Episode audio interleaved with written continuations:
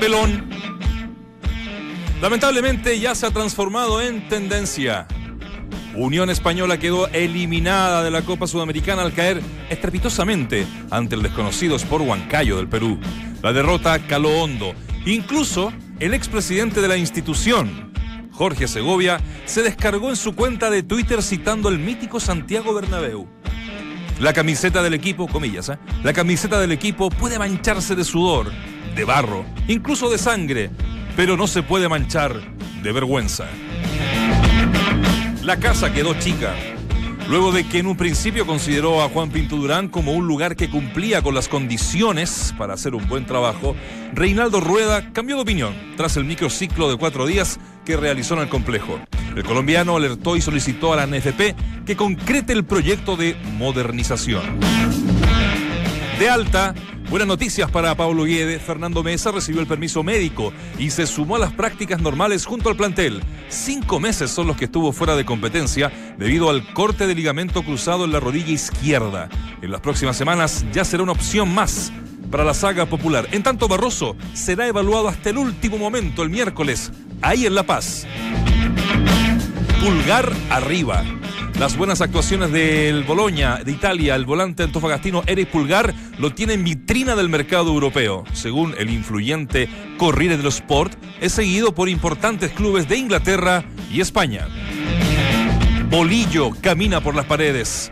El seleccionador de Colombia, del combinado digo de Panamá, Hernán Bolillo Gómez, se encuentra sumamente preocupado por la compleja situación que vive en la Universidad de Chile una de sus máximas figuras, el volante Armando Cooper. Tanto es así que el ayudante de Bolillo, Edgar Carvajal, está de paso por nuestro país para conversar con el jugador y saber el por qué no es considerado por Ángel Guillermo Hoyos. Llegaste justo, Dante, y también tenemos a Claudio que le interesa esto, Claudio Boni. Vuelve en gloria y majestad. A partir de hoy, en el Club de Golf de la Dehesa, regresa el abierto internacional tras 20 años y con una bolsa de 25 millones de pesos para así volver a posicionarse en el circuito. El número 1 y 2 de Chile, Felipe Aguilar y Matías Calderón, respectivamente, además del destacado Joaquín Neyman, confirmaron su presencia en el torneo. De ahí somos, ¿no? Bienvenidos al mejor panel de las 14, hoy con equipo completo. Bienvenidos, entramos a la cancha aquí en Duna 89.7. Claudio, Dante, Walde, Vichy y Nacho conforman el mejor panel de las 14. Estás en Entramos a la cancha de Duna 89.7.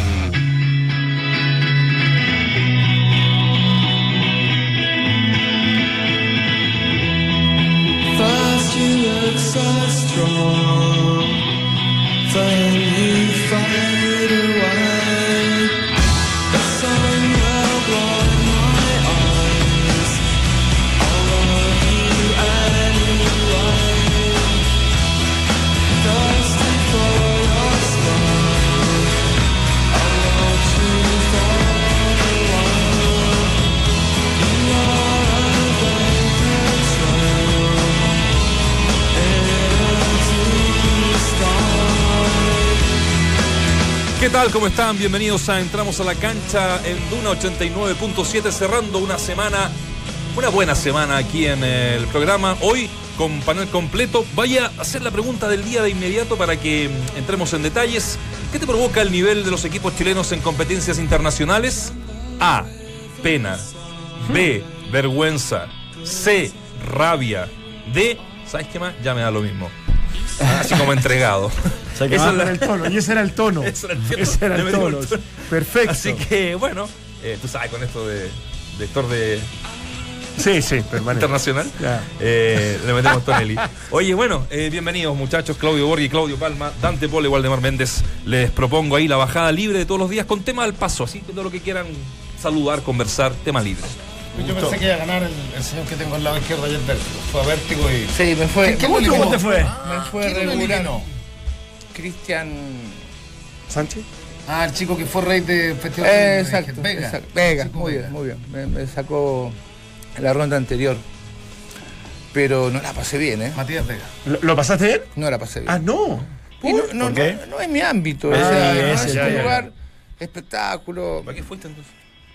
Pagan bien, weón. Buena. Obviamente. Para que darle, Sí. para que darle vuelta a la serie. no, Perfecto, viejo. No, a, ver, me habían invitado muchísimas veces, yo siempre he dicho, no es mi ámbito, no. Y ayer se dio una, aparte del pago, que es bueno, Bueno. estaba la ganadora del Oscar. La Vega. Y, sí, iba, iba a ser el primer programa, entonces nada, dijimos, bueno, vamos. Pero eh, nosotros que estamos acostumbrados, bueno, yo no muy acostumbrado, el fútbol es un saquito con una corbata, el pantalón no es tan importante porque no se ve, pero ayer estaban todos vestidos como... Impecable. Claro, claro. Sí, yo fui sí. bien vestido, ¿eh? Compré un, unos trajes que tengo ahí de Rusia, y pero, pero nada, o sea, yo no, no, no, no estoy acostumbrado. La primera, el, el programa duró, yo estuve una hora cuarenta. La primera hora y media fue muy duro para mí. ¿Pero por qué? Porque transpiraba, estaba, digo, ¿qué me van a preguntar? ¿Qué voy a hacer? ¿Me hacen bailar?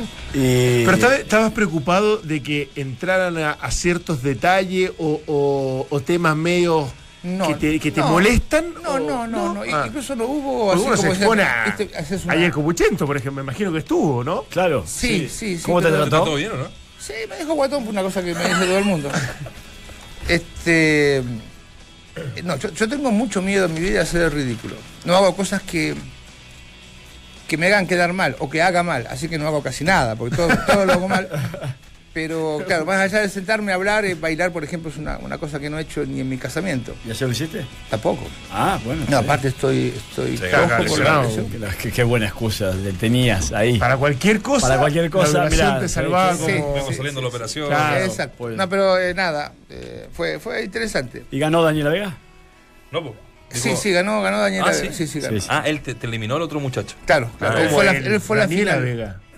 No, no, no. Ah, la- Había otro Vega. entonces me confundí. Había otro Vega, Perdón. el que te sacó. Claro, había otro Exacto, Vega. exacto. Exactamente. Así que nada, bien.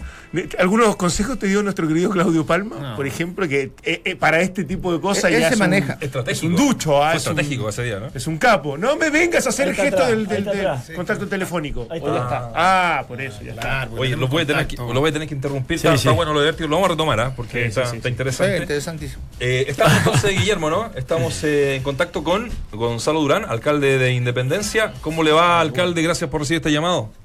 Hola, buenas tardes. Pucha, yo ahora me siento arrepentido que interrumpí este relato tan importante. No a verlo. ¿Vio algo, no? verlo unos minutitos y estaba efectivamente un poco ahí estéreo, pero, pero ya, ya, ya supe la razón. Estuvo bueno entonces. Todo bueno. Mucha gente lo vio. Muchas gracias. Me en realidad me salvó más que interrumpir. bueno. ¿Todo bien, Gonzalo? Sí, muy, muy, muy bien, pero, pero efectivamente viene eh, vinculado a esta eh, polémica Claro. que ha generado harta controversia respecto de la situación del Estadio Santa Laura. Exacto, ante esta confirmación, es porque lo llamamos también de la directiva de una española de desarrollar este proyecto inmobiliario.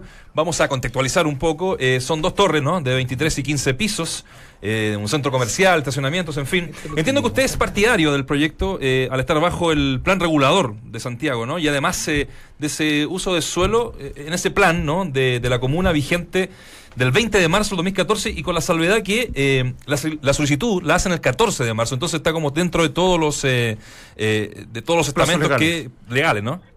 Efectivamente, lo que pasa es que aquí se han cruzado como dos planos de la conversación. Uno es que yo soy alcalde y como tal mi primera obligación y responsabilidad es cumplir con la ley. Nosotros cuando asumimos en diciembre del 2012, lo primero que hicimos fue iniciar un proceso para modificar el plan regulador comunal, cuestión que finalmente se publicó en el diario oficial el 20 de marzo del 2014, Claro, que lo que hace es reducir la altura máxima de cualquier edificio en cualquier parte de la comuna, entre varias otras cosas.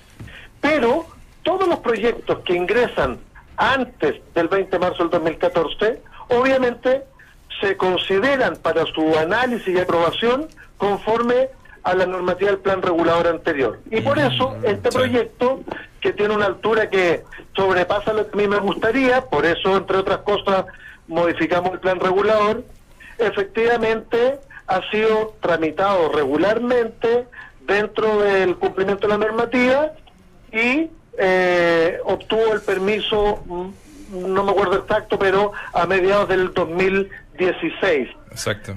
O Sí. sea, durante dos años tuvo toda la tramitación rigurosa que exigen estos procesos, pero siempre la norma establece se rige por el plan regulador vigente al momento de ingresar el anteproyecto. Claro, Eso es una cosa, Sí. y la otra que se mezcló era como mi opinión, porque yo además soy declaradísimo hincha de la Unión de toda la vida, entonces bueno, ahí se mezcló la, la, Claro. la cosa. Claro. Oiga, eh, ya lo dejo con el, con el panel, con, con Claudio Palma, Claudio Borghi, Dante Poli y Waldemar Méndez.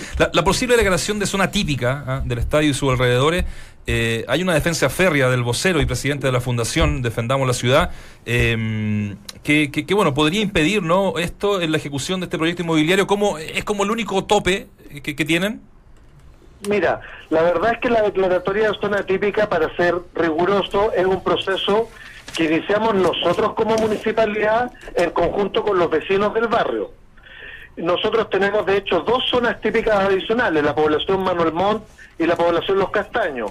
Y este es un nuevo expediente que estamos iniciando eh, y que se suma a todo el esfuerzo que hemos hecho en materia política patrimonial. Ahora, de aprobarse la declaratoria de zona típica, cosa que nosotros esperamos y estamos promoviendo, la zona típica significa, entre otras cosas, que cualquier modificación a las propiedades dentro de ese barrio tienen que ser aprobadas por el Consejo Monumento. No obstante, siempre la norma estructural, por así decirlo, en materia de urbanismo que rige es el plan regulador, más aún cuando el proyecto es anterior a la declaración de zona típica, porque esto nunca es retroactivo. Claro. Y en ese sentido, la declaratoria de zona típica, por ejemplo, impediría cualquier modificación eh, no autorizada por el Consejo de Monumentos al estadio, pero excluyendo esto que está en la en la zona aledaña, que es donde está una parte de la cancha 2. Usted, buenas tardes, ¿cómo está usted?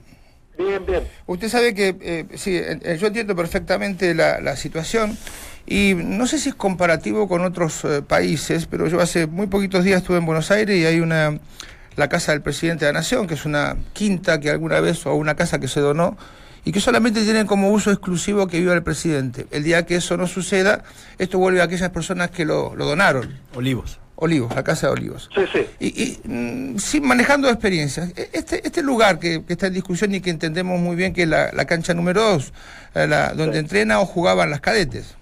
sí. Si se hace algún eh, edificio, en este caso alguna modificación, ¿no también se podría considerar la posibilidad de que los vecinos tuviesen alguna mm, eh, participación eh, con- como espacio vir- eh, verde, como canchas, para que, digo yo, si se hace para que todo el Sí. mundo esté un poquito más contento, ¿no? Sí. Bueno, es, eh, eso ya es metiéndose a la otra parte que yo comparto plenamente.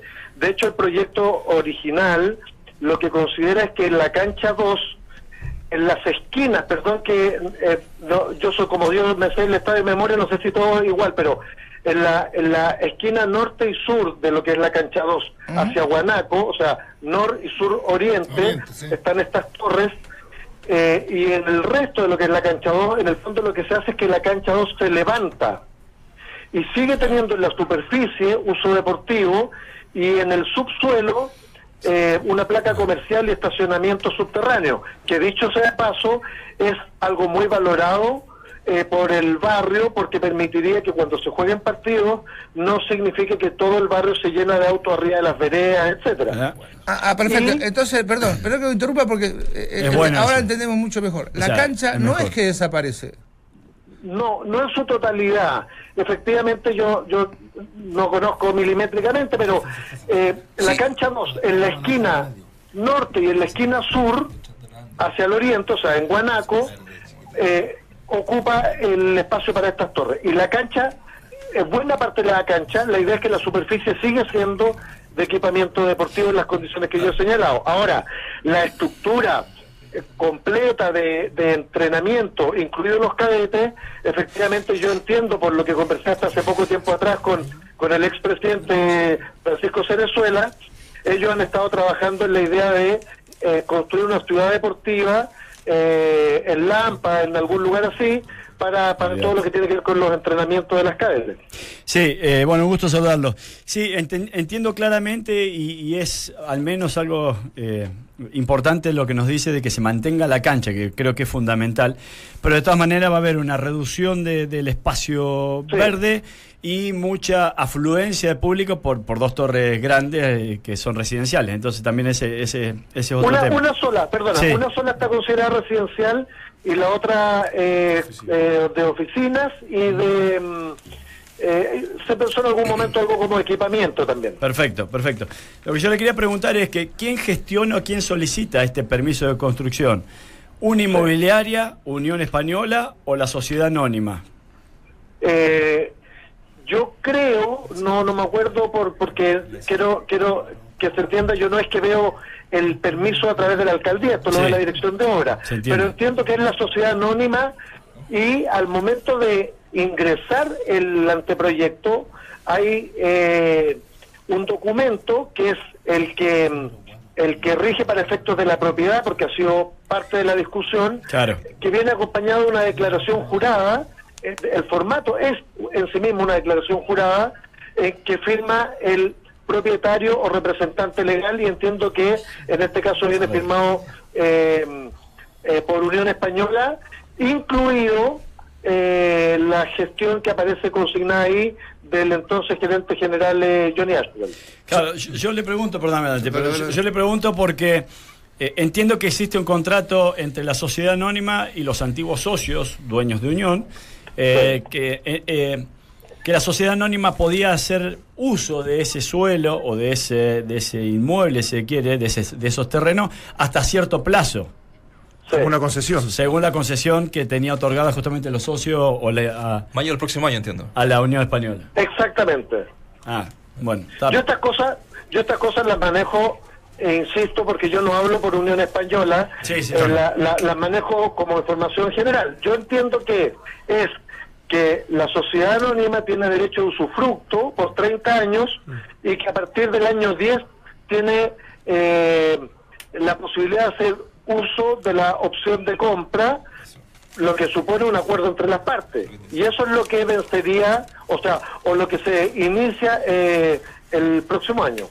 Señor alcalde, eh, ¿cuáles son los perjuicios reales que, que- que reclama la, la, la gente, digamos, de la zona? Eh, Sí. esto, esto de declararlo barrio típico, que me imagino para ellos es muy relevante, importante por todo lo que significa en el turismo y, y proteger, evidentemente, todo, todo ese lugar.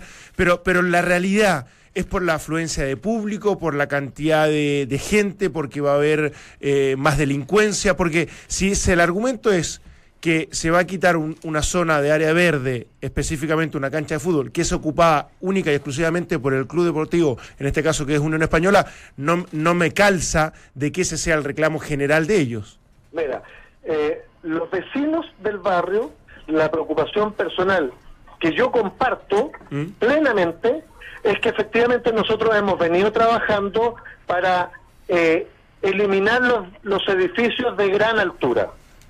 Nuestro nuevo plan regulador establece una altura máxima y solo en los ejes de eh, 30 metros que equivale como a 10, 12 pisos. ¿Ya? Entonces, la, la principal preocupación es que estos edificios de 20, 25 pisos, bueno, generan un conjunto de otras extern- externalidades en materia de sombra, en materia de cantidad de gente, en materia de déficit de estacionamientos, un conjunto de cosas. Y por eso modificamos el plan regulador y por eso yo siempre explico, este es un proyecto que ingresó en el plan regulador anterior.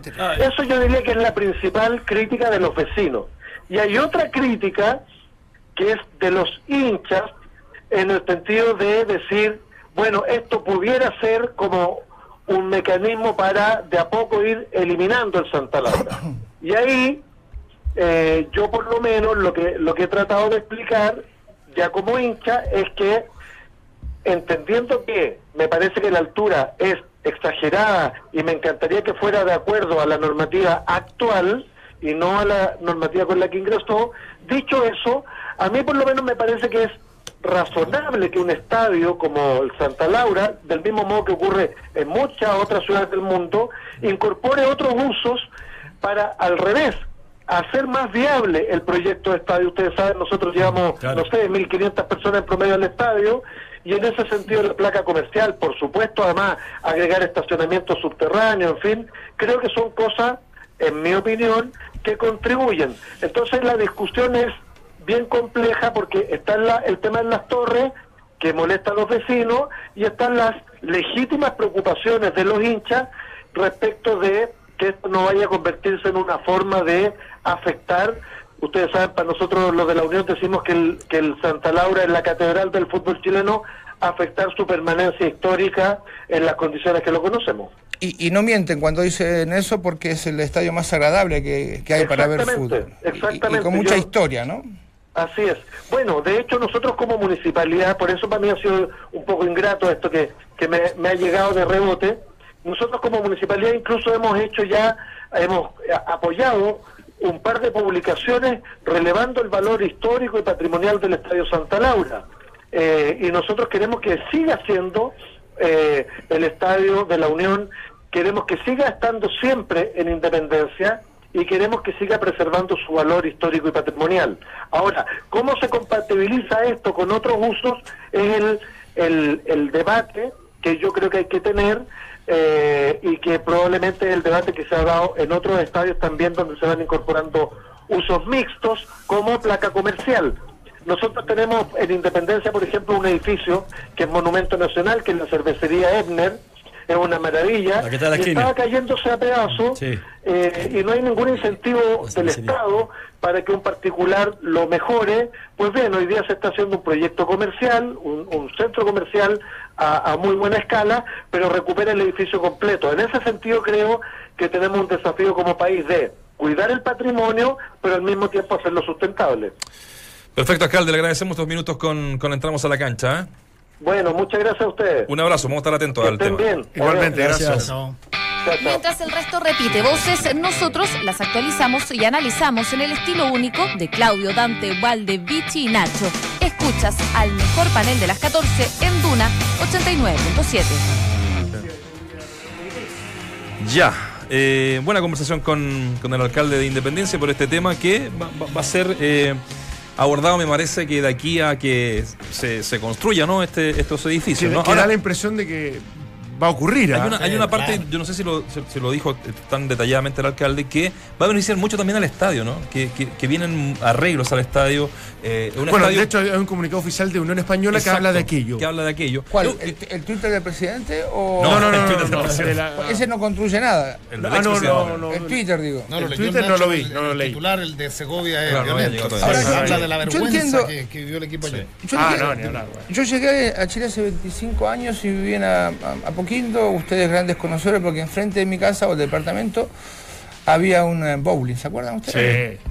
Eh, Rosa O'Higgins con, con- Con, con un poquito. Era el edificio de. Santiago, el edificio, y eh, hoy tuve la suerte hace muy poco tiempo ir a, otra vez al edificio donde vivía, al mismo lugar que fui, fui invitado a almorzar, que nos hicimos amigos con el chico a quien yo arrendaba, y ya no se ve nada de ese edificio. ¿Qué quiero decir con esto? La cantidad de edificios que se han construido en Santiago es una, una- es una No, locura. tremendo. No, y puntualmente en, en Independencia, porque se cierran los permisos de construcción de, de- de- de- hasta de, más altura. de 15 pisos en el centro, eh, que es la única manera de Bueno, acá rentabilizar están lo que cerrados cuesta. hoy día también, lo que decía el alcalde que se Claro. cerró en el 2014. Pero- Claro, 2014. Pero de ahí, 2014 se cerró. anteriormente se cerró en el centro, entonces de ahí migró muchas de las constructoras, que lo más cercano al centro fueron Independencia. Independencia se pobló de estos super edificios de 20, 27 pisos, eh, y, y hasta que ahora el nuevo plan regulador intenta obviamente... Claro, lo que pasa es que para la inmobiliaria, las constructoras, pisos de 25 son mucho más Claro, rentables. sí. Indudablemente. Obviamente. Entonces, Y para hay- tener emociones en los temblores, ideal. Ahora, eso, 25. eso, eso hay ciertas garantías. La verdad que la construcción en Chile uno, uno podría decir que es de las mejores del mundo, incluso. Sí. Porque jamás he visto, más allá de algunos. En, en, algunos en Adobe no andamos bien. ¿eh? Sí, En pero, Adobe- pero en general te digo, te digo va, va, va funcionando muy bien. Ahora, esto, esta discusión va a existir desde los conservadores y desde aquellos que quieren cuidar su patrimonio que tiene que ver con el barrio donde han vivido, donde han crecido, donde ven que la modernidad muchas veces empieza a contaminar eh, todo eso. Va a ser una eterna discusión, pero a mí me, queda la sensación, después de todo lo que he escuchado y, me he informado, de que el proyecto va.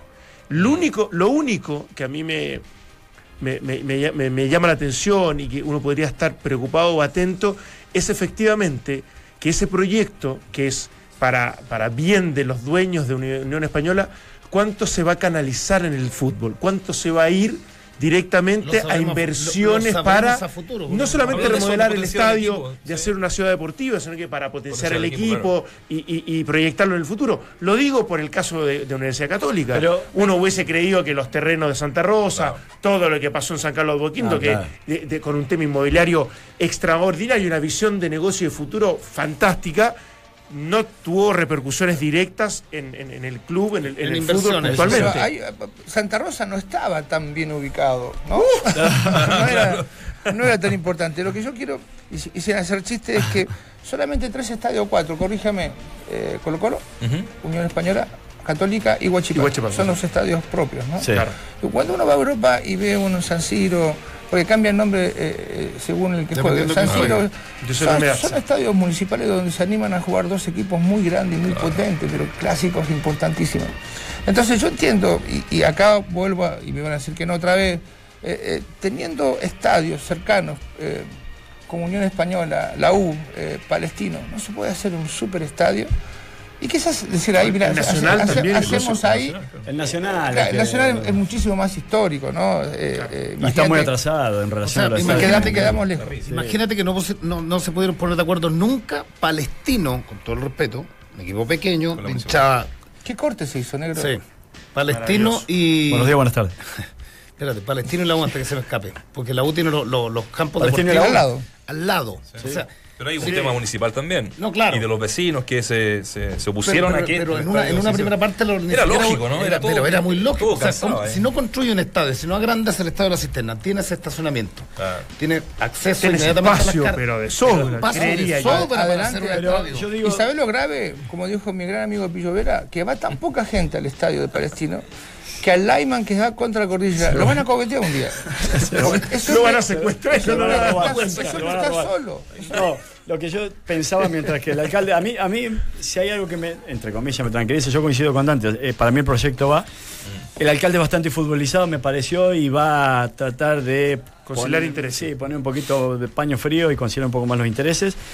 Pero no, no sería descabellado el que sea exigible, porque aparentemente los plazos están cumplidos, está todo bajo regla, eh, pero que algún beneficio le llegue a la- al sector. Digo, quizás los primeros tres pisos de las torres que sean un hotel para las inferiores de Unión Española, un hotel para el primer equipo.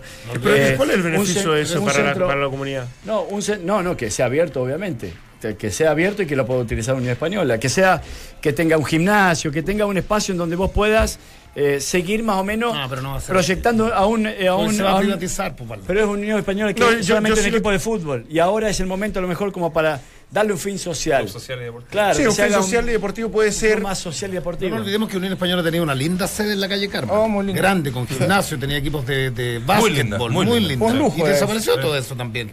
Ese era un club social. Eso, Tampoco, pero tampoco hay- estaba bien ubicado, negro, eso. Podría ser una buena oportunidad ¿no? para exigirle eso. Decir, bueno, Sí, pero van a, ser una, todo- van a ser un centro oh, deportivo. Van a ser siete O sea, canchas con, con lo los Sí, Sí, no para la comunidad, pero sí para beneficio del club. Centros deportivos en refiero. Chile son Ah, eso, un paño verde, seis canchas y un camarín, máquina y chao. ¿Y qué te No, parece? así, chao, como chao. No es así lo que dice Valdemar, lo que era lo que existía. No, no, yo estaba hablando del campo de entrenamiento. Lo que que existía a mí lo que me en- importa, en a mí lo que me importa es el fútbol profesional de Unión Española. No, a mí me interesa que sea.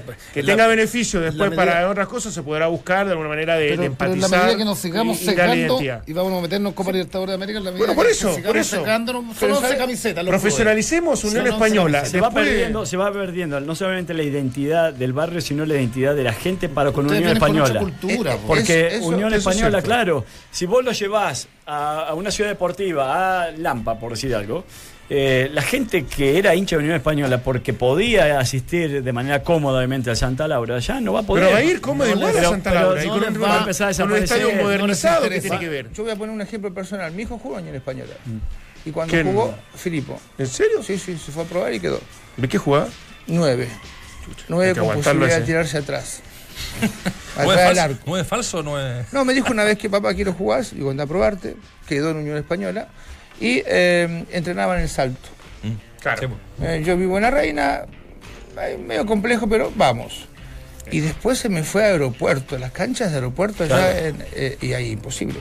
¿Y, y qué digo con esto? Lo- le, le cuento la zona Valde. Si yo so- vivo en Santa Laura y me tengo que ir a- a- al salto, estoy relativamente cerca, una micro. Pero ya si me tengo que ir al aeropuerto para, para entrenar, ya pierdo mi identidad con el club. Entonces eso es, eh, hay que cuidarlo y mucho. La- el San Lorenzo, que es una institución Sí, de las más grandes que hay en Argentina, me animo a decirte la tercera o quinta, no sé, pero no importa. Le sacaron el, el lugar, eh, eh, hicieron un supermercado ahí, donde tenían la cancha de ellos. No solamente perdido identidad, sino cargadas de todo el mundo que en vez de la que cancha... recompraron ahora. Van a volver. ¿Quieren creo. comprar? Pero Hicieron ¿sabes? una campaña que cada socio podía comprar, eh, aportar a- con un metro Sí. cuadrado Si sabes cuál- para volver a comprar, eh, Sí, Val- el lugar. Sí, ¿sabes cuál es el tema? ¿Sabes cuál es el tema de fondo? Que, que vaya de la crisis futbolística que ya desde hace mucho tiempo, que a mí lo, lo que me preocupa es que los clubes se profesionalizaron, pero se han ido achicando. El otro día hablamos de la capacidad de los estadios, que los tipos la han ido reduciendo. Y claro, Dante dice, ojalá tengamos, tengan un equipo competitivo, pero se diluye en el año un equipo competitivo como se diluyó el, el gran equipo de Acosta y al final se circunscriben todos los equipos del fútbol chino. Si yo te digo Puerto Montt, la U de Conce, todos, son 11 camisetas.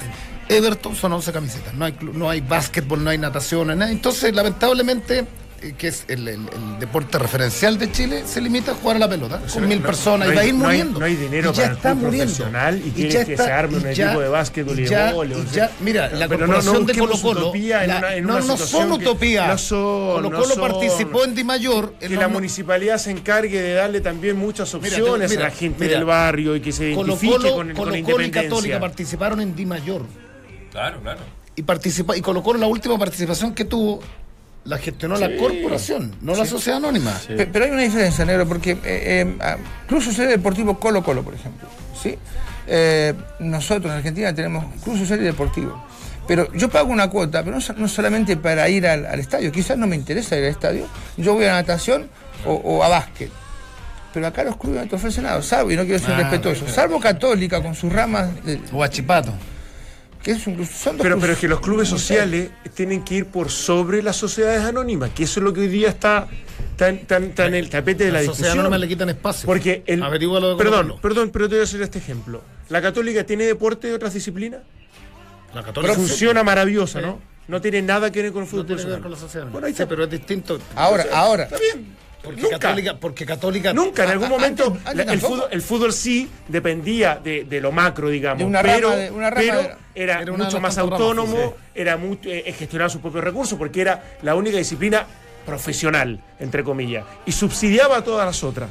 Entonces, también había una, una dificultad y un conflicto permanente, pero lo que voy es que un, club deportivo puede subsistir gracias a la, a la corporación, a una fundación, etcétera, etcétera, para poder efectivamente desarrollar otras actividades para la comunidad y para el deporte.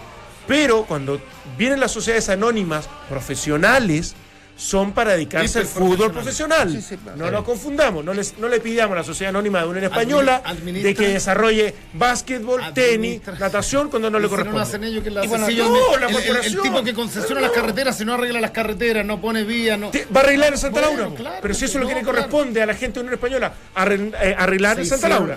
Hacer una Pero ciudad entonces- deportiva. Entonces ahí pasa a haber una falta de identidad antes, porque yo iba a Católica, por ejemplo, porque tenía diferentes disciplinas. Y además, algún día iba a haber fútbol.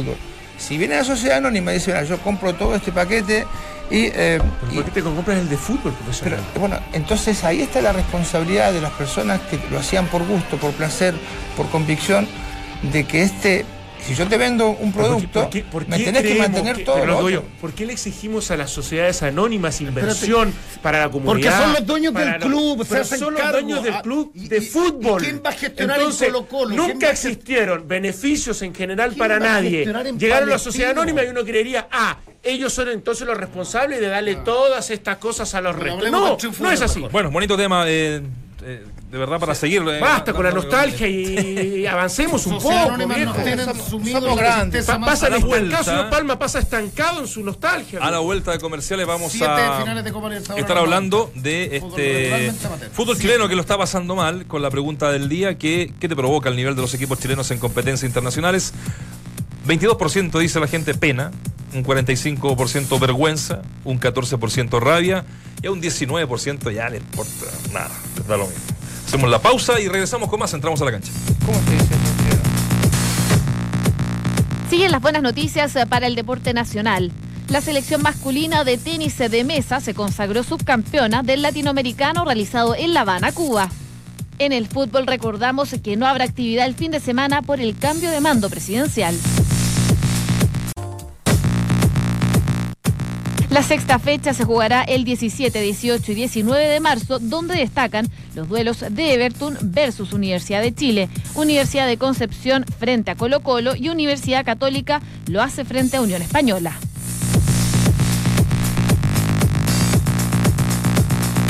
Estamos de regreso, entramos a la cancha a través de Duna con equipo completo como cada viernes. ¿Te provoca, qué te provoca el nivel de los equipos chilenos en competencia internacional? Participa con eh, las alternativas A, pena, B, vergüenza, C, rabia, D, me llama lo mismo. ¿Cuál es tu opción, Claudio Palma, de las Yo cuatro? tengo pena. ¿Tú, Claudio Borghi? Eh, Pena. vergüenza. Vergüenza. ¿Waldemar? Pena. Rabia. Rabia. Mire, ahí está. Se los dejo ahí. A mí me da vergüenza. De verdad. Es que a esta altura, de verdad, lo, lo- Ahora, comentábamos. to- todas, todas tienen algo Sí, de. y, y- de y- cierto, y digamos, están un sí. poco linkeadas, digamos, también, ¿no? Pero de verdad uno, uno encuentra eh, encuentra tremendo que, que la Unión Española ante un equipo que de verdad no, no tiene historia, un equipo desconocido. Bueno, es una discusión que hemos tenido aquí eh, más o menos la importante. diferencia, la diferencia tiene Más que allá de lo- la- más allá que del partido mismo, ¿eh? La tienes que hacer en Santiago. 3.100 metros Si, vas a jugar a 3.200 3.100, metros. 3.200 metros de altura, es mucha la Y diferencia. la diferencia siempre tiene que ser en el de local. De ¿no? lo- por Eh, eso, eh, no, sobre, no, sobre todo no sabes que vas a ir a esas condiciones. Mm. Y si no las marca, eh, eh, sepulta las Y, aspiraciones. y- y, bueno, para dejarle a usted el, el tema, eh, y pensaba anoche yo después del partido, y quedan cuatro equipos todavía, ¿eh? porque queda el Audax, Temuco, Pero ¿qué? Audax, Colo Colo. Audax enfrenta también un Barcelona. A Botafogo. Botafogo. Pues, opción. No, claro, ahí uno puede decir, chuta, ya, tenéis margen Sí, como para. Temuco, el- Como lo de la U de. Conce con Vasco da Gama. Eh, Uno Pero yo, lo hacía, una- yo, yo lo hacía como en general, decir, todavía nos queda por sufrir. Perdón, por tanto, eso, por eso son cuatro. ¿Quiénes son? Audax, Audax y Temuco Temuco todavía. juegan Ah, Sudamericana. Temuco. ¿Con qué y juega Colo Temuco? Colo con em, la U, eh, Copa Eh. Mi pregunta más allá de, me, a ver, me, me da vergüenza porque eh, hay varias formas de perder. Eh, Sí, sí, sí, eh, sí, jugaste claro. bien, pero, La forma influye. no, tu- no- no- no tuviste la, la fortuna necesaria, se te lesionaron jugadores. A mí me da vergüenza el hecho de que no tenemos estilos o formas de juego que nos permitan ser confiables. Eh, ni de local ni de visita. Y cuando lo hacemos, a esto de, de- de- de querer ganar eh, fuera, porque tuvimos un resultado malo como lo hizo Everton, vamos a hacer cosas que acá no estamos dispuestos a hacer. Entonces tampoco hay una, un estilo, una forma. Vos decís, yo voy a perder con mi estilo y con mi forma. Entonces empezamos a cambiar y, y la verdad que los resultados, yo, yo voy a ser sincero, no vi el, el partido de anoche porque yo soy tipo de farándula y estaba en... pero pero vi, los vi los goles, muy tarde vi, los- goles eh, y, es preocupante porque eh, además eh, el hecho de que la selección se ha hecho tan bien las cosas y que los equipos lo hagan tan mal, eh, en el mundo se dicen, ¿no? Eh, pucha, es- esto es una casualidad, es, un, es una isla dentro del fútbol chileno y esto va para abajo más que para arriba. Absolutamente. Yo creo que, se veían los, los momentos más depresivos los últimos 10 años. Pero depresivos absolutamente. Y basta sentarse el fin de semana a ver los estadios. Salvo la U y Colo Colo, el resto lo- se juegan la soledad más, más absoluta. Entonces cuando Dante defiende todo esto, todo este nuevo tema, todo este nuevo tema, que se la yo no estoy en contra de la sociedad, no me lo- y, y- y lo he dicho permanentemente, pero cuando tú estás para administrar Yo no estoy a haces- favor- y te haces cargo de, de la administración por 10, por 15 años de un club deportivo, no tienes el compromiso solamente de pagar los sueldos. Ese no, no es solo tu responsabilidad, es, es más macro. Por- porque juegas con emociones, juegas con la historia de las instituciones. Esto no es, no es, no es llegar y ah, me- dame esta carretera, Alto Maipo, yo me hago cargo 15 y pavimento viejo, y si hay vacas ponemos. eh, No, no, no. Esto no es así. Acá se juega con la historia, con la historia, con las emociones. Cuando él dice nostalgia, sí, pues, se juega con eso. Yo soy magallánico, a los 10, 12 años iba a Magallanes. Y hoy día no es lo mismo ir a ver a Magallanes. Y perdóname, yo hoy día, por lo que sabía hasta la semana pasada, los nuevos regentes todavía no se quieren juntar. No se quieren juntar. Un regente que puso las lucas y dice: aquí está el señor Ogalde. Aquí están las lucas. Magallanes, historia, tricampeonato, Copa Libertadores. Eh, ¿Ustedes quiénes son? Eh, mira, sabéis que nosotros del año 60, cuando no nací, eh, seguíamos Magallanes somos dirigentes. Espérate, cuando tú no parecías. Eh, cuando se jugó Copa Libertadores nos metíamos la mano al bolsillo para viajar a, a defensor, cuando trajimos a compraron Quin- el club ellos? Espérate, cuando trajimos, cuando trajimos a Quintano, cuando. Entonces, hay, hay- acá está pasando, pero está pasando colado, está, está, está- está pasando colado. Esto es lo triste. Ah, Está la investigación de la Copa América, del Comité Olim- de la, de la organización local. Cambiaron el fiscal. Sí, cambiaron el fiscal. Entonces nosotros seguimos haciéndonos los lesos por, por muchos años. Cambiaron el fiscal. Hay platas, hay platas y muchos millones de dólares perdidos de lo que pasó aquí. Entonces nosotros vemos pasar todo esto y, y nos da lo mismo. Y a mí me da rabia, soy más viejo, me da rabia. Me da rabia que se encontraron con, con, no todos, se encontraron muchos clubes con los estadios remodelados, con la plata de la televisión. Segundo. Bien.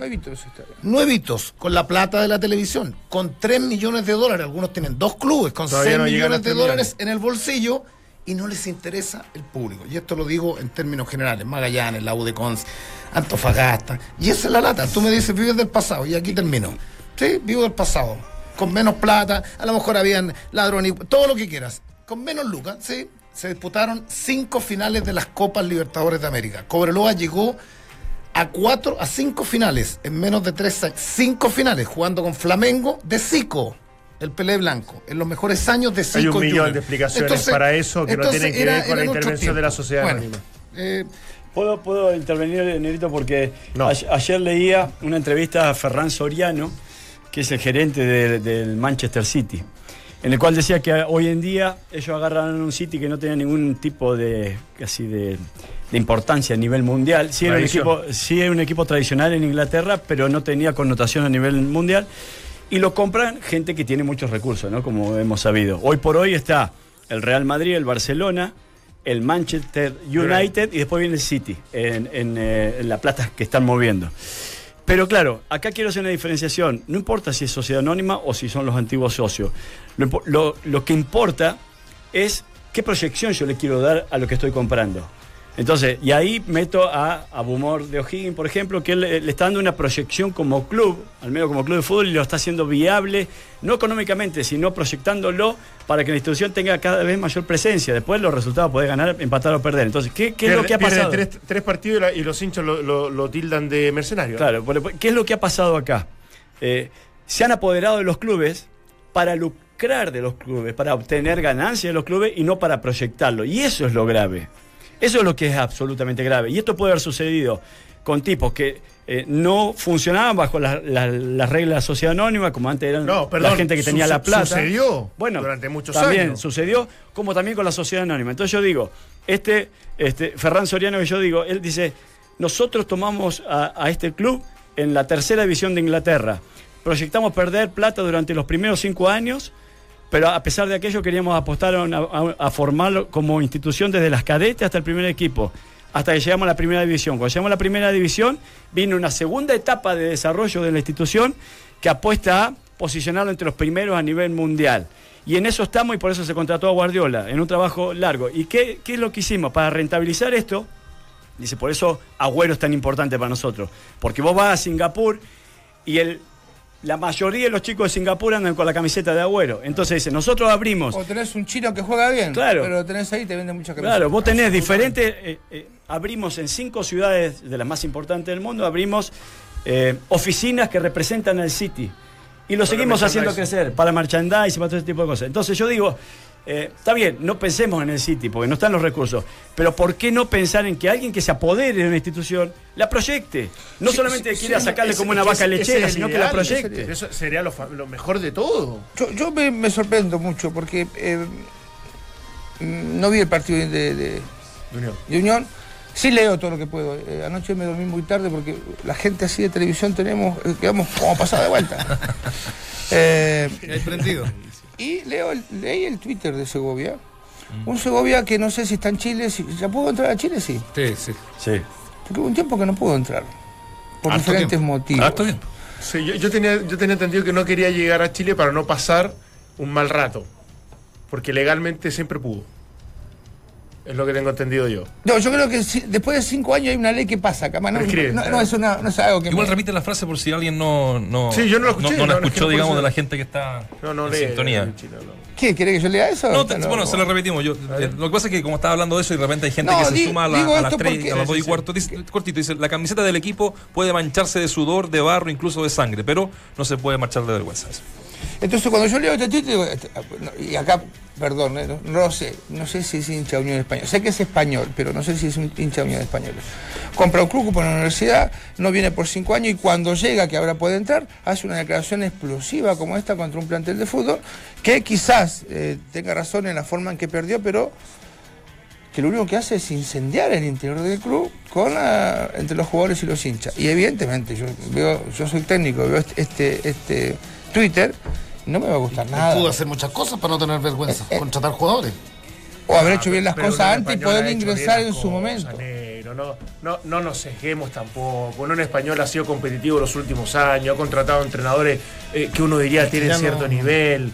Eh, ha, ha Da- invertido da- Dante- dentro de las posibilidades de un mercado y Eh, dentro de la. ese, ese es el tema. Yo creo que ha invertido, ha tenido buena inversión y suerte. No seamos. sí. Porque cuando trajo 10 jugadores, ¿te acuerdas que vos decís, bueno, Tuvo ¿cómo un proyecto Ahora, con Coto su- Sierra durante tanto tiempo que uno siempre es lo que le discutía a ¿Y- todo el mundo. ¿Y por, salió de y por divisiones qué lo bancó al Coto? ¿Por qué lo bancó al Coto Sierra ¿Cómo? tanto? ¿Por qué lo bancaban tanto al Coto Sierra?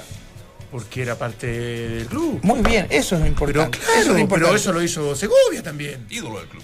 Lo hizo Segovia. Yo creo que si hay un tipo que ha tomado decisiones. Es verdad, hay problemas mejor que tendrá que, que explicar en su momento y todo lo que ustedes quieran, pero no me lo pongan como, como satanicen a, a No, Segovia como no, culpable digo- de la derrota de ayer de Unión Española. No, no, lo que yo digo es que sus declaraciones no, no, no, Eso ayu- sí, no eso lo ayudan en lo más mínimo.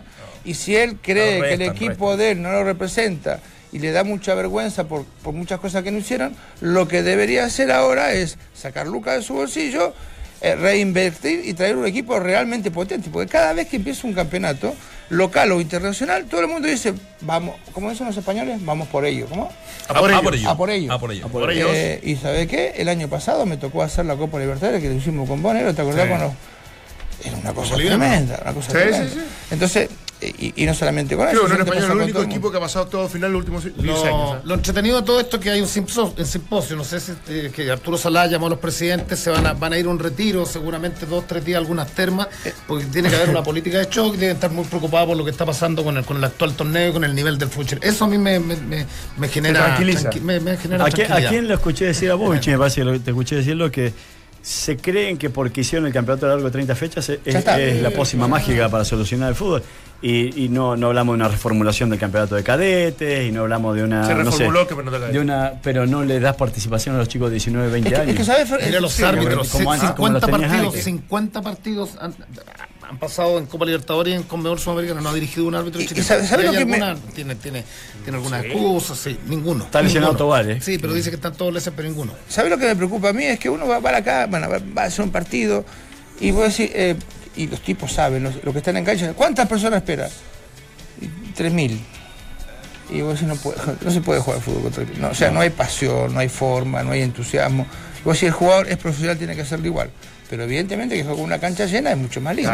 Y después sale este informe donde los equipos dicen que no traen más gente o que no ponen toda la entrada a la venta porque esto les genera un gasto, bueno, entonces bueno. No, pero entonces, ¿sabes- ¿sabes por qué? ¿Cuál Haces es la un explicación del espectáculo y club? no querés que venga gente. O sea, no, la, tratar. la- la explicación del club es, si yo pido un aforo para un equipo menor, no, no voy a dar nombres para que no haya susceptibilidades, de un equipo menor, un aforo de 10.000 personas, y tú sabes que tu promedio de los últimos 30 partidos fueron 3.000, entonces tú tienes que contratar seguridad Sí. y, y adoptar el estadio para 10.000 personas si pides el aforo. Hay que hacerlo, Independiente que van a llegar las mismas 3.000 El personas. tema es que los dirigentes no Entonces, hacen nada para ese- que lleguen 7000. Está bien, es que, es que ese es otro el cuento. Ese es el tema. Que ese es el tema. Yo en eso sí comparto.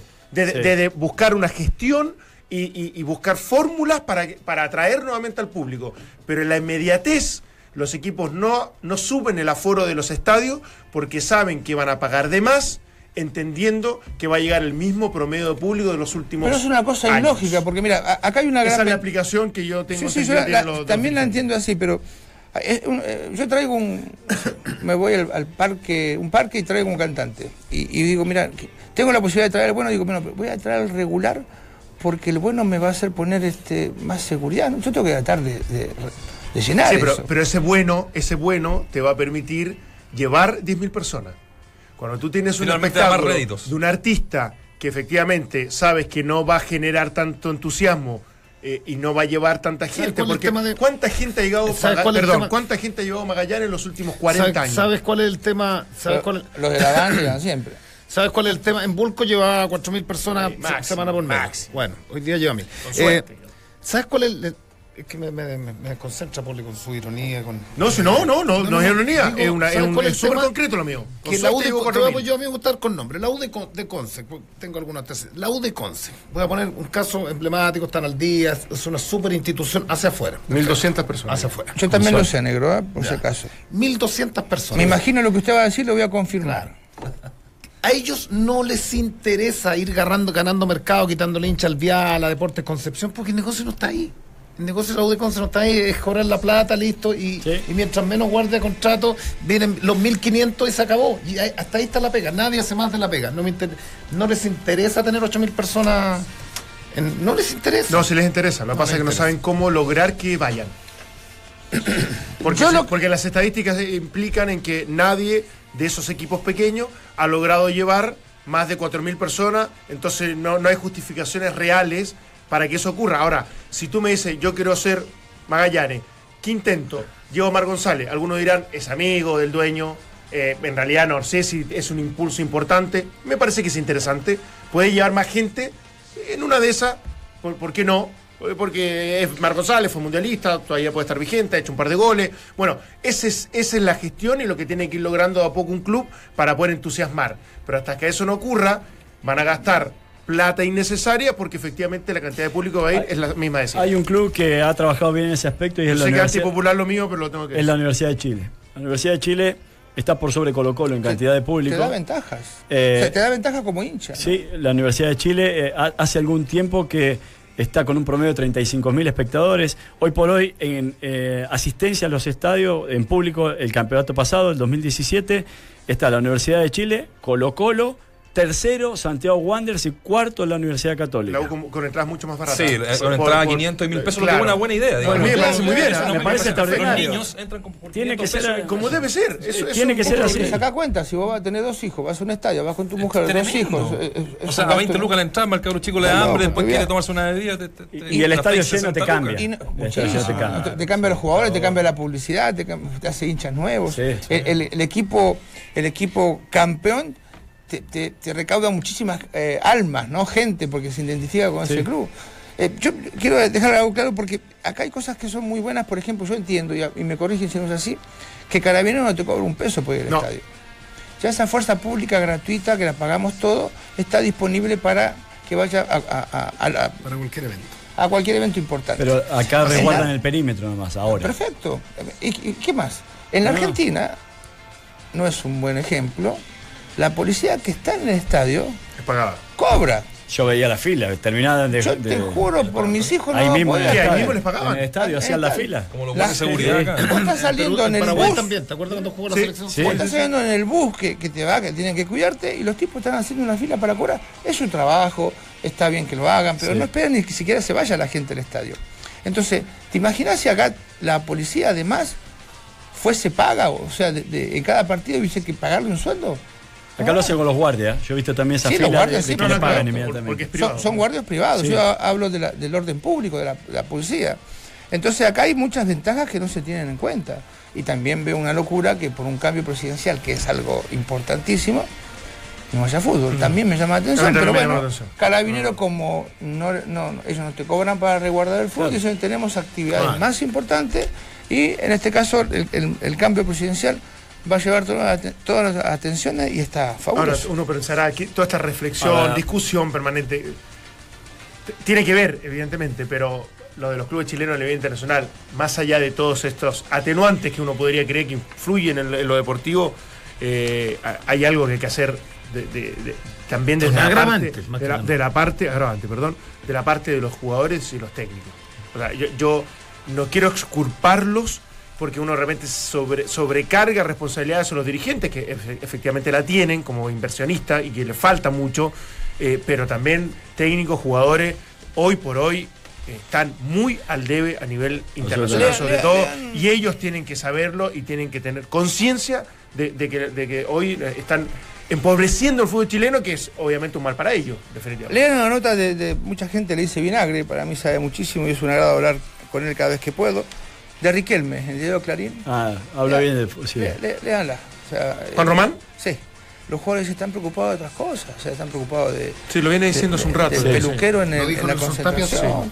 Eh, El eh, celular, Están preocupados de- del color del Jugar pelo, PlayStation. de- de- De, de subir foto a Instagram. se hacen tatuaje algunos. El jugador, sí, vale. Sí, Sí. entonces, Ahora, cosa lo que- que está bien. Ahora, si te haces todo eso y aparte jugás bien, fenómeno. Nadie te puede decir nada. Ah, Sale no- Cuando haces todo eso y jugás no. mal, Sí. Bueno, oye, eh, aplaudo la, la- la iniciativa de la Universidad de Chile bueno, con el Sí. dato que daba. eh, de verdad, ahí está, ¿no? Eh, Sí, sí. eh, de bajar las entradas, Sí, por supuesto. Absolutamente. Que, me- que- Ahora, que le permitan ir con los hijos, por Exacto. supuesto. Yo pagaría dinero por ir a ver a Mauricio Pinilla. Pero es una cosa muy personal, digamos. Oye, volviendo a, lo- a los partidos, es que no- cuando yo hablaba de cinco, eh, cuatro equipos, subamos a Temuco, juega con Estudiante de Mérida, Sí. de Venezuela. Ah, pues, en el papel los chilenos dicen, "Quieren bien. ver equipo Eh, venezolano". ya, Ya, por ese hoy- partido- Jamás, un equipo venezolano ha dejado un equipo Jamás. Eso debe empezar. Seguramente todavía creemos que estamos en, No, ahora- ¿Quién es venezolano? Listo. No, idea. Juan, Juan Callo. o sea, los un venezolanos deben decir con un quién no- callo, un callo. No, Oye, tú dices los venezolanos deben decir con quién nos toca con Temuco. Ah, no, no. yo creo que se va a invertir en un equipo ¿Con quién chileno ya. Ah, Estamos, ya estamos. Oye, el 4 de. eh, no, no, el 10 del 4, es decir, el 10 de abril, juegan el primer partido en Mérida, Temuco, y la vuelta el 9 de mayo. Más ¿vale? encima el arranque de Temuco Y malísimo. de Audax Sí. es el 12 eh, de abril en Santiago. Si la 12 jugar de el- abril. ¿Dónde se la jugar? Porque la Florida están cambiando el, el- el pato sintético. Y el 9 Rancagua puede ser. en Rancagua puede ser. Ahí. En Ahí- Rancagua. ahí es estaba en. Rancagua. En Rancagua. Y el 9 de mayo eh, en, eh, en Brasil. Ya, eh, algo más le dice. Ah, le voy a contar una historia de. Mérida peleó Martín Barra con título del mundo. Le voy a contar una historia de Pep Guardiola. No sé si la, la escucharon antes de ir a cerrar. Que va, recibió una multa de 22.500 dólares, eh, euros. 16 millones de pesos, más o menos. Sí. Eh, y eso fue una sanción porque, eh, digamos, se lució un lazo amarillo. Sí, sí, sí. Con la historia esta de eh, que, todos conocemos. Y lo hizo a, a través de la la Champions League, ¿no? Sí. Con un lazo amarillo aquí en su. Claro, era, en su eran protestas los que estaban, entre comillas, imputados, enca- encarcelados, Claro, que más bien por son- el tema de la independencia de, de la Universidad de, Barcelona. Catal- de- de Vamos, Cataluña. vamos a hablar alguna vez de ese tema. ¿De la Cataluña? radio, sí. Sí. ¿Te interesa? Me interesa mucho. Bueno, Ya. él él es separatista, evidentemente tiene la. Son La- temas que me Él interesan. dijo, Fernando. yo soy primero ser humano que entrenador de fútbol y es, por eso que empatizó con los que Con estaban empatizó. sin debido proceso encarcelados por todo lo que ocurrió en, Cataluña. eh, Piqué también ha tomado parte fundamental. en Más de cuatro meses llevan, ¿no? Sí. Estos dos muchachos. eh, Pero habría que ir a la detenidos. historia, porque eh, eh, Cataluña nunca, jamás fue un, un reinado. Pero son guadas que uno Sí. aprende en los bares. Así que Que uno va a eh, aprender. creo que están peleando algo que no tiene Para mucho- mí que te, te, pregunté- te iban a preguntar de Cataluña en vértigo y te fuiste preparando para ver si efectivamente podías responder por ahí. Es que nosotros en Argentina sufrimos en algún momento cuando la provincia de San Luis ¿Mm? se quería independizar de, de Argentina y hubo dos provincias nuestras que fueron chilenas. Mendoza y Sí, San sí, Luis. sí. Bueno, Isla de Pascua. Entre otras Ah, cosas. Pasa, pasa Pero- en país. que- Pero bueno, eso es, es muy interesante porque la historia fue, fue marcando muchas cosas y lo que están haciendo esto a través del fútbol, yo no sé si está bien, porque evidentemente tienen sus ideas políticas y bien marcadas, pero no sé si es bueno hacerlo a través de un deporte que no tiene, no tendría que expresarlo. ¿no? Es verdad, nos quedan poquitos minutos. Uno, en rigor, eh, lo de que está pasando en Uno, en rigor, lo que está pasando en Valparaíso, lo que pasó con este apriete, le llaman en Ah, Argentina, ¿no? Que hacen los hinchas mal, a- al Nico Córdoba, eh, interrumpiendo una, un entrenamiento, apretándolo, ¿no? Eh, diciéndolo que por favor, no, no creo que por favor, renuncia y con varios epítetos eh, de alto calibre. Eh, mala situación, es un tema también que nosotros tenemos que eh, abordar. Cortito lo, lo decíamos en el resumen de, los titulares de otras noticias, ¿no? No alcanzamos tampoco a, analizarla a fondo. Que Fernando Mesa recibió finalmente el, el alta médico después de cinco meses. Después de cinco meses de estar eh, eh, fuera y ya se le abre un poquito más el abanico Milagro, a mi- milagro médico. Exacto, porque dicen que entre 6 y 7 meses nomás. Sí, seis meses, mínimo para Bueno, que la- Lo hizo en 5. Muy bien. Muy bien. Igual que no hay que apurar, ¿eh? esto es como Piano, piano, arreglo en tano. Claro, no, de de hecho no, no, no va a ser op- opción para el día miércoles. eh, un par de semanas más podría ya estar eh, citado si sigue de lo, lo quiere. Y Pu- Pueden haber pocas excusas para Colo Colo, digo, porque se está, eh, viene una preparación pero exhaustiva. Han trabajado pensando en, en- en la paz. Por- Para la, para la paz hay excusa. Por eso te digo. Sí. no, Lamentable- eh, eh, eh, lamentablemente. es- ¿Sabes lo que pasa? Que yo leí el otro día eh, declaraciones de la gente de- del Bolívar y decía que cuentan con los con 10 puntos ellos. claro. Y el punto que obtuvieron ahora con los delfines allá. Ahí están los 10. eh, Claro, Claro, los tres de local. Los tres de local Ah. más este punto. Entonces, lo obligan a Colo Colo sí o sí a llegar mínimo a 10. ¿Nos vamos en mi auto o en el tuyo, Vichy? Al club de golf. Ahora. En el mío, vamos. Va- Vamos todos, ¿no? Claro, bueno, A la de esa. Yo no sé llegar a la ¿Qué paradero la de Se esa? será maneja- esto? En el. Si maneja el bichi, capaz que 38. no. Si maneja el bichi no dejan entrar, si maneja tú, la verdad que no, no sé, no, no lo veo tan sí, claro. Y la camisa mala que puse. hay, No, que, hay- ir, es muy lindo ver eso. ¿eh? Sí. Eso, eso es muy Bueno, lindo. están invitados todos a eh, hoy día, tras 20 años, como lo decíamos en los títulos, vuelve en el Club de Golf La Dehesa el Abierto Internacional, para que lo vayan a pasar muy bien. Un gusto como siempre. Igual. muchachos. Que fin de tengan un lindo semana. fin de semana. Pásenlo bien. Qué lindo.